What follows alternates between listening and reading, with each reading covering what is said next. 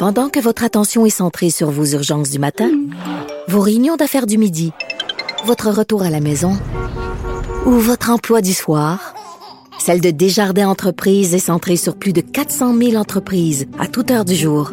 Grâce à notre connaissance des secteurs d'activité et à notre accompagnement spécialisé, nous aidons les entrepreneurs à relever chaque défi pour qu'ils puissent rester centrés sur ce qui compte, le développement de leur entreprise.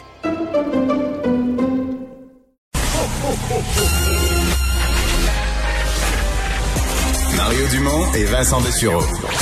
Des propos crédibles, avec des fois un brin de sarcasme. Ben, quand les nouvelles sont moins crédibles. Mario Dumont et Vincent Dessureau. Cube Radio. Alors, Jean-François Barry est là pour nous parler sport. Euh, Bonjour, Jean-François. Salut Mario, salut Vincent. Comment allez-vous, messieurs? Très bien. C'est un sujet qui revient. euh, les négociations, la Ligue nationale. Y aura-tu du hockey? Il y en aura pas. Ben, c'est quand même un sujet qui nous tient à cœur. Fait que c'est pour ça que je vous tiens au courant des développements. Puis c'est aussi parce qu'aujourd'hui, on a entendu Gary Bettman. Ça faisait longtemps qu'on n'avait pas eu de ces nouvelles. Donc, euh, il a pris un peu la parole. euh, et je suis pas le plus grand fan de Gary Bettman. Et un peu comme tout le monde, j'aime bien le détester. Je sais pas pourquoi c'est un personnage Ben. qui nous est antipathique. Oh, attention, il n'a pas été cette année, là, la remise de la Coupe Stanley, il n'a pas été hué. Faut dire qu'il n'y avait pas de, avait pas public. Il y avait peut-être quelques caméramans qui disaient bouh. Mais en même temps, faut y redonner euh, ce qui y revient. Là. On va se dire les vraies affaires. Il a fait une un bon travail avec la Ligue nationale de Pour hockey les depuis propriétaires. le gestionnaire. Pour les propriétaires. Ben oui, pour les propriétaires, mais en bout de ligne, c'est pour les joueurs en même temps. Là. Les concessions de plus, l'argent qui est allé chercher plus en droit de vrai, télé, les, joueurs, etc. les joueurs ramassent leur tranche.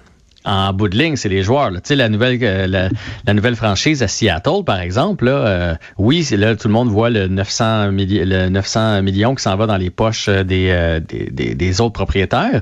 Mais ça, une franchise, c'est trois équipes. Parce que là, tu as, Seattle, tu as son club école, puis tu as l'équipe qui va être affiliée à eux autres dans la East Coast League. Fait que là, on vient tout de suite de réaliser que c'est 75 joueurs de hockey de plus qui vont avoir un gagne-pain. là. Je suis pas, pas tout seul à faire ce calcul-là. là. Et là, à, à, à, alentour de ça, tu ajoutes les, les entraîneurs, euh, le, personnel, tout ça. C'est quand, c'est quand même beaucoup de jobs. Ça, on n'en parle jamais. Mais comme je vous dis, je suis pas le plus grand fan, mais il faut quand même y donner ce qui revient. Là. Euh, je, je me Donc. souviens quand on a fait le, le micro ensemble, Mario, les Nordiques, ça avait été vendu à combien de millions? 75. Bon, puis ça vaut 900 aujourd'hui. Fait que Non, ça, vaut euh, fait la un- moyenne, ça c'est les plus gros. La moyenne d'une équipe, mettons les Nordiques, là, objectivement, aujourd'hui, si on les avait gardés, mettons que le gouvernement du Québec l'avait dit, ah, nous autres les Nordiques, là, on, on l'achète, ça devient un club gouvernemental. Là. Euh, bon, peut-être qu'un club gouvernemental, il l'a- il il l'aurait foiré, puis il l'aurait mal géré, mais ça vaut, ça vaudrait 700, 750 aujourd'hui. Bon. Fait que je veux on aurait multiplié par 10 la valeur de l'investissement en 25 ans. Ouais. Ce que je veux dire, c'est que c'est pas un cabochon, euh, pas parce qu'on l'aime pas que c'est un Mais cabochon. là, qu'est-ce qu'il fait cette année? Est-ce qu'il le sait? Mais dans le fond, là, ce qu'il dit, c'est qu'il, contrairement à, à tout ce qui circule, il veut pas renégocier. Il veut qu'on s'entende. Et ça, ça a fait dire tantôt euh, sur, par tweet à Renaud Lavoie, puis moi je pense comme lui, la saison cette année, elle n'est pas viable. Et Pas là, viable dans le sens que euh, ils vont perdre de l'argent, ils vont perdre de l'argent puis ils vont la faire quand même ou plutôt que de perdre de l'argent, ils feront rien? Ben, en fait, je, je pense que là, c'est ce qu'ils ont à décider. Puis comme Ok. bien des entreprises, là, il y a comme, non, mais il y a eu des entreprises, je veux dire, dans les postes de radio, là, il y en a eu des diminutions de salaire, il y a eu des gardes. Ou bien tu reviens à ce montant-là, ou bien reste chez vous. Là. Il y en a eu de ça, il y en a eu partout. Là. C'est une, c'est une pandémie. Puis c'est un peu ce que Bettman dit. Il- lui, il veut trouver une solution. Il veut pas rouvrir la convention. Et ce qu'il a dit aujourd'hui, il dit, je ne rentrerai pas dans les détails, là, mais les joueurs nous en doivent pas mal plus que vous pensez? Parce que ça, l'autre fois, on en avait parlé ensemble. Les joueurs Ouais. ont reporté la dette de l'année passée par en avant sur la prochaine convention collective. Et là, ce qu'ils veulent faire, c'est jouer cette année, être payé plein salaire et pelleter ça par en avant. C'est un peu la technique Justin Trudeau, vous me direz. Mais c'est- il- tu comprends? Fait que là, puis là, Bettman fait, oui, mais là, à un moment donné, il y a une limite à pelleter par en avant. Puis pas que je crois, je crois plus Gary Bettman puis les propriétaires des équipes. Reste que c'est des hommes d'affaires, ces gars-là. Et je suis pas certain que parmi les 700 joueurs de la Ligue nationale, c'est tous des fiscalistes. Il y en a une couple là-dedans qui doivent recevoir cette nouvelle-là en faisant ben là, s'il pense qu'il va couper dans mon salaire sans vraiment voir tout ce qui englobe tout ça. Là. Puis je veux pas rien enlever aux joueurs de hockey. Je sais qu'il y en a qui doivent être très, très bons dans les chiffres puis dans leurs finances. Il y en a d'autres un peu moins. Fait que dans le fond, ce qu'il est en train de dire, c'est qu'il faut s'entendre, il faut faire des compromis. et des compromis sur la saison actuelle et non Ouais, pas sauf juste que Jean-François, on disait, ça, on disait ça le 2 novembre, là, puis là, on est rendu le 2 décembre.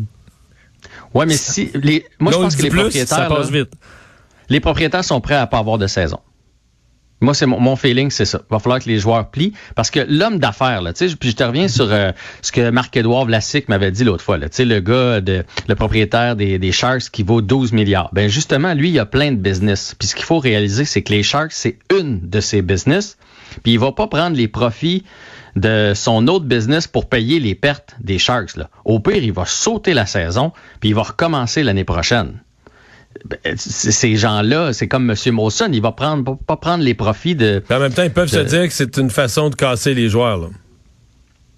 de, de, De leur donner une de leçon. sauter la saison? Ouais. Ben ils peuvent se dire ça, mais mais mais je, je pense que ça va passer par euh, des, des, des compromis du côté des joueurs. Sinon sinon il y en aura pas. Ils vont ils vont juste attendre l'année prochaine. Il n'y a pas un homme d'affaires qui va accepter de s'endetter pour faire rouler son équipe. On est d'accord là-dessus. Ouais. Mais Ouais, le ouais. rapport de force, c'est effectivement, parce que tu dis les, les, les joueurs de hockey, eux autres, la, la, la carrière est courte, est pas mal plus courte de, de joueurs de hockey que d'hommes d'affaires.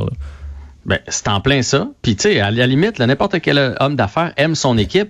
Mais le jour où, euh, je sais pas, moi, quelqu'un arriverait puis dirait à M. Molson, euh, je vais t'acheter le Canadien, je te donne le double de ce que ça vaut. Il a beau l'aimer, le Canadien, il, va le Il va le vendre, le. Canadien, là. Bon, ben, eux autres, c'est des hommes d'affaires. Fait qu'à un moment donné, ils regardent la colonne. Bon, cette année, si on joue, ça va rapporter tant, puis ça va coûter tant.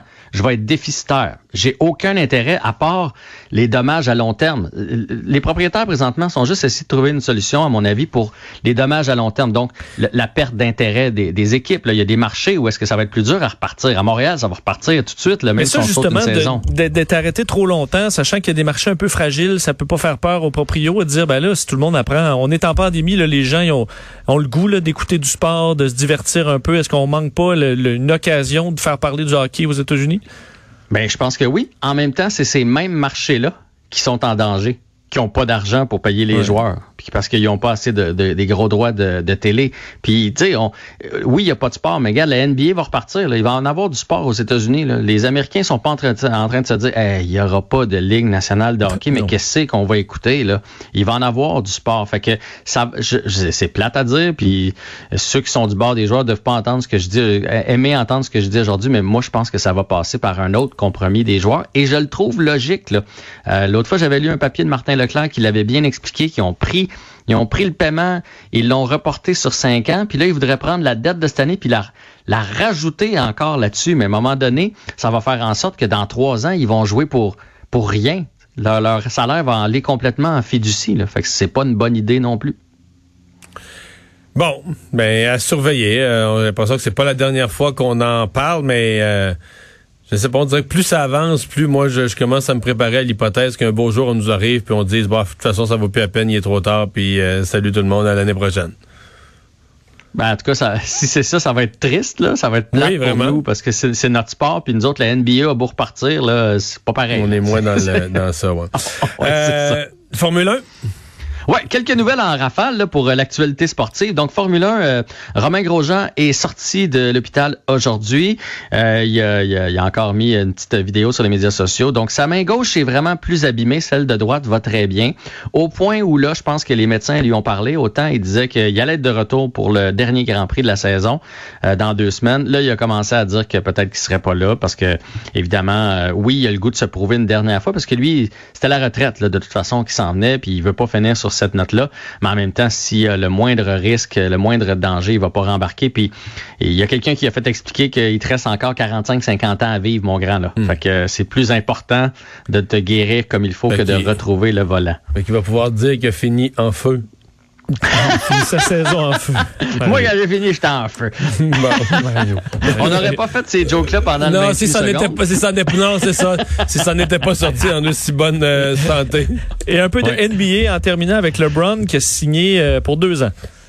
Ouais, 2 ans, 85 millions de dollars, c'est le maximum qu'une équipe peut offrir euh, à un joueur. Donc, il, est- il va être de retour avec les Lakers pour les deux prochaines années. Lui qui a maintenant euh, 35 ans et qui vient encore une fois de remporter euh, le championnat. Puis, juste vous dire aussi, côté F1, il y a Mick Schumacher, le fils de Michael Schumacher, qui va avoir un volant l'année prochaine chez As, justement, la même, euh, euh, écurie. Que Romain Grosjean. Euh, vous savez qu'au début, quand il s'est inscrit, il pilotait sous le nom de sa mère, hein, pour pas avoir la pression d'être le fils de. Et euh, mais là, T'es quand même le fils, de, même si tu, changes de nom. Hein. Oui, mais tu sais, quand, quand tu as 12 ans, personne ne le sait là, que c'est le fils de Schumacher. Mais à partir du moment où tu vois Mick Schumacher euh, dans, ta série de karting, c'est bien, ouais. bien bizarre, ça, cette affaire-là. Mais là, là, ça va être Mick Schumacher, donc à partir de l'année prochaine, le fils de Michael. Et, Et un décès euh, dans la lutte québécoise. Oui, Pat Patterson, euh, qui a lutté dans le temps de Dino Bravo, euh, des, euh, des Rougeaux, qui est un monument quand même du côté de la WWF. Il a été vice-président aussi là-bas. Il a fait de la mise en scène de plusieurs combats. C'est à lui qu'on doit le Royal Rumble. Et donc, il est décédé aujourd'hui à l'âge de 79 ans. Merci Jean-François.